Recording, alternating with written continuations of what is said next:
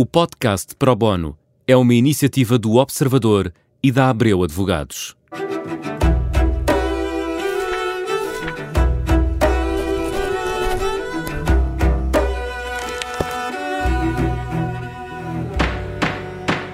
Começa agora mais um Pro Bono, um programa onde tentamos responder a dúvidas jurídicas e hoje vamos falar de transição energética. José Eduardo Martins é advogado, é especialista nesta área. Obrigada por ter aceitado o nosso convite há anos que falamos nisto de transição energética e, no entanto, eh, parece que é um processo muito uh, demorado. E pergunto-lhe se em Portugal está a ser bem conduzido ou se estamos a marcar passo. Não. Uh, Mar... boa, boa, tarde, antes boa tarde. de mais, e muito obrigado pelo convite. Tenho muito gosto em estar aqui a discutir estes temas que acho que são essenciais para o nosso futuro e para quem faz direito do ambiente e da energia há, há quase 25 anos, não deixa de ser uma alegria que isto hoje seja um tema cotidiano e que preocupa cotidianamente as pessoas e que, sobretudo, tem apoio da opinião pública para ajudar os políticos a tomar as decisões certas. Mas é? demorou muito a hum. entrar uh, nesse, nessa esfera pública. O que é que é muito e o que é que é pouco em termos em tempos históricos? Em tempos históricos, o pouco e o muito é uma coisa que estamos a ver cada vez mais relativa. Eu diria que, uh, visto de quem sente a urgência do que já está a acontecer e do que já é inevitável, foi tarde, claro que foi tarde tarde. Eh, é sobretudo porque não há. A, a certeza científica que temos hoje é a mesma que tínhamos em 1991 há questão, 30 anos. A questão é esta: passaram-se 30 anos, é uma, uhum. é, uma uhum. boa, é, uma, é uma boa unidade de medição, não é? Portanto, são três décadas e eu pergunto-lhe se as empresas já estão capacitadas uh, para fazerem este processo de transição energética. Hoje dito, quais? Deixe-me ser um bocadinho cínico para começar. Eu acho que as nossas, algumas sim, outras não, e já vou dizer quais. Mas deixe-me ser um bocadinho cínico para começar. Vamos pôr as coisas em perspectiva. As emissões de Portugal as emissões dos gases de efeito estufa, ao contrário dos outros poluentes atmosféricos, caminho, renite, sinusite, como se vê, são fanhoso, e, e, e, asma e essas coisas todas, as partículas, o, o óxido de azoto, o dióxido de enxofre, todas essas coisas, quando saem de uma chaminé de uma fábrica, afetam-me a mim e a si aqui. Os gases de efeito estufa, seja o metano, seja os CFCs, que já só existem nos frigoríficos e nas máquinas de lavar, ou o carbono per se, têm todos unidades de medida diferentes, mas contribuem todos para o mesmo efeito de aquecimento global, tanto faz ser em Freixo de Espada à Cinta como em Guangzhou, produzem exatamente o mesmo efeito, ok?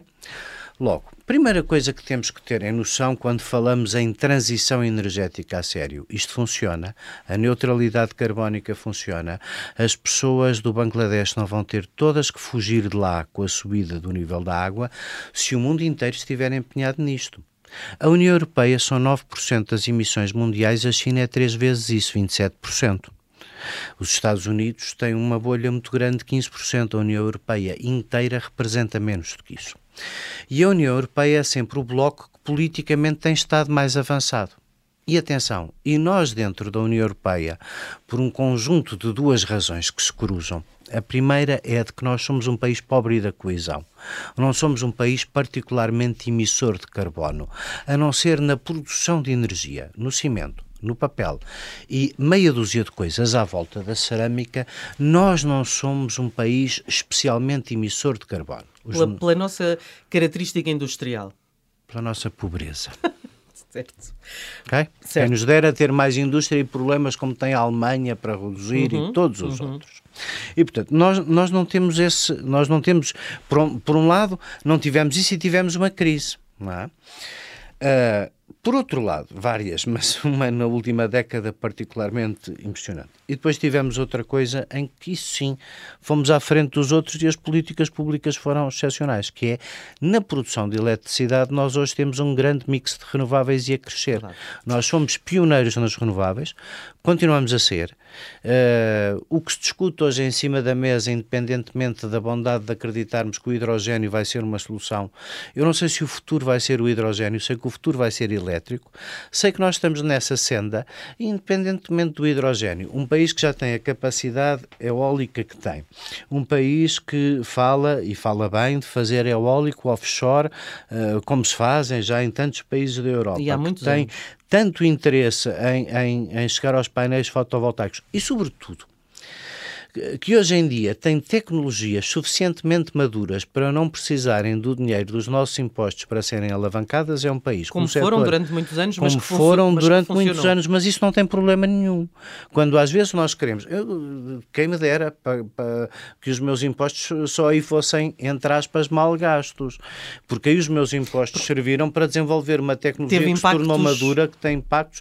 E hoje, por exemplo, eu este fim de semana estive num hotel no Oeste, que é sempre mais fresquinho nestes dias de canícula, e atrás de mim estavam três torres que eram inimagináveis há 20 anos atrás se e que seguramente, se calhar há 10 e que seguramente estão ali a alimentar uma data uhum. de coisas. Portanto, temos que avançar, o nosso tempo aqui só, é só muito rapidamente, então, a, a produção de energia está a avançar bem no caminho certo, o resto tem dificuldades.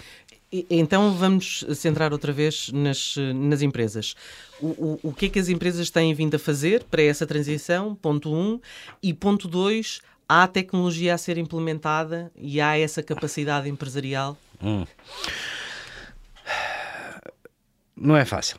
Boa parte implica a mudança de algum Vamos lá ver. As indústrias que nós temos fora da produção de eletricidade são indústrias centrais que não devemos abandonar, pelo contrário, devemos acarinhar e muito, mas que são uh, duas atividades, as nossas duas atividades centrais, a produção de cimento e a produção de papel, são coisas com grande intensidade carbónica que não saíram espetacularmente beneficiadas do ato delegado da taxonomia, que vem criar, no fundo, este movimento ESG que vai condicionar um bocadinho a maneira como os projetos são apoiados no futuro. Mas tanto a Cecil como a Simpor, como a Navigator, como outras, estão a fazer esforços notáveis de mudança dos processos de combustão e de mudança dos combustíveis. O essencial aqui é também a mudança dos combustíveis. Como sabe, as cimenteiras têm, e bem, licenças de coincineração para tratar uma boa parte dos resíduos, e isso já significa, em muitos casos, melhores emissões, mas as tecnologias são basicamente mudar o processo de combustão mudar o combustível, fornecer às chaminés equipamentos de filtragem diferentes. Isso são investimentos forma... grandes, são investimentos muito grandes para, para indústrias essenciais e embora haja uh, um conjunto, não tanto no PRR, mas espero que sobretudo na, numa estratégia de mais longo prazo e no próximo programa comunitário de apoio, que haja apoios para isso. Nós não vamos conseguir fazer essa transição energética e manter os empregos que essas empresas garantem em Portugal sem estarmos do lado das empresas a apoiar alguma mudança de transição energética. E é isso que eu lhe ia perguntar, da mesma forma como uh, uh, a atividade doméstica, uh, os consumidores domésticos foram ajudados, pergunto-lhe que tipo de apoio pode uma empresa recorrer para fazer esta transição energética de forma eficaz e perene, porque a ideia que dá é que cada vez que há uma crise, uh, uh, as empresas poupam. Uh, enfim. Não, cada vez que há uma crise, nós apreendemos uma coisa que a mim me preocupa porque põe um bocadinho em causa. Nós estamos aqui, olha, eu adorava saber mais sobre o futuro, mas se soubesse, se calhar vocês convidavam-me mais vezes. Nós estamos em, em, nós, nós vamos enfrentar neste inverno uma coisa que nunca tivemos na vida. Nós já tivemos uma crise petrolífera, uma crise energética geral nunca tivemos. e este é, inverno. Está a falar da questão da, da Ucrânia claro, e do que isto implica. E do que isto para... implica. Porque, apesar de tudo, as energias fósseis ainda são o backbone da espinha onde as outras se ancoram, não é? Uh, nós este ano vamos passar a primeira crise energética global e o que vai emergir daqui eu com franqueza não sei. Uh, e, e, e, o que é que isso mas vai condicionar? mas antes vê que isso seja um travão à transição energética que as empresas estão a fazer. Sim, sim, porque repara, se nós começarmos a ter o bloco dos BRIC, nomeadamente, cujas preocupações com o clima são, desculpa a franqueza, muito farisaicas. É muito fácil demonizar os Estados Unidos e depois olhas para o Brasil, para a China, para a Indonésia, para a Índia e perguntas ah, ah, e quais, o que é que esses planos nacionais determinados de Paris estão a fazer? Qual é verdadeiramente a mudança? O que é que aconteceu nesses países nos últimos meses?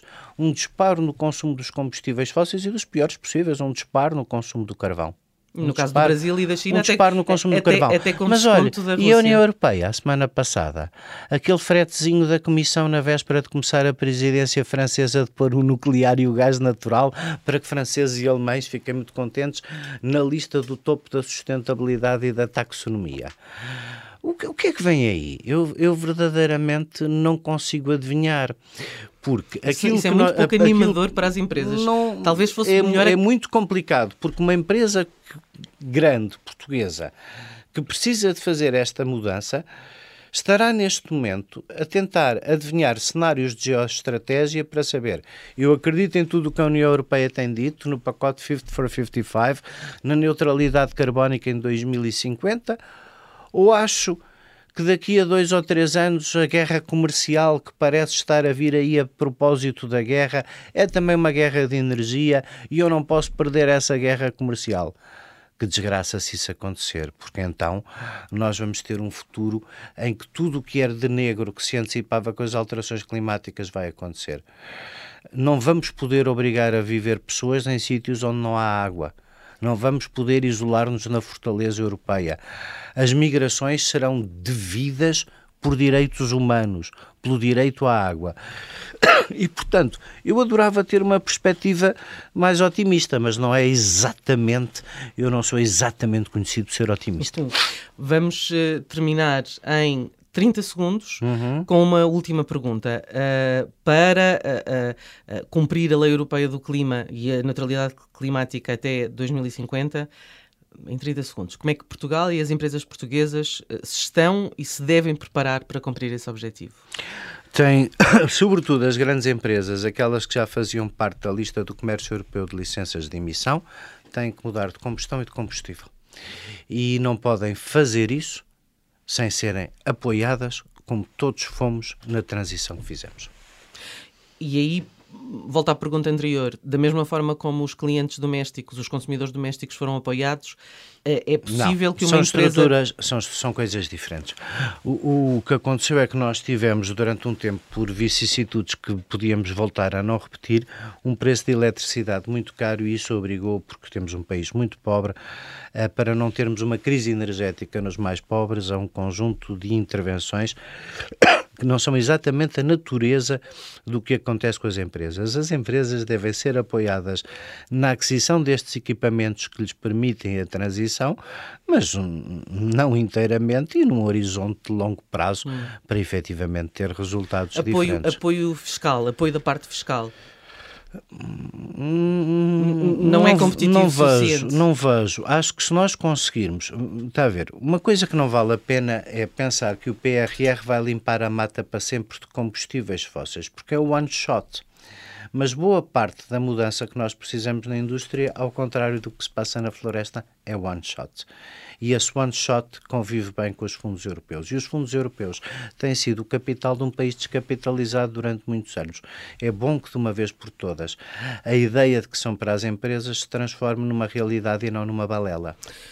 Com esta nota um bocadinho mais positiva, acabamos este pro bono em que falamos uh, das empresas, da transição energética e dessa necessidade uh, de cumprir a lei europeia do clima até uh, eh, 2050. José Eduardo Martins, muito obrigada por ter Obrigado, estado connosco. Foi um prazer. O pro bono volta para a semana. Até lá.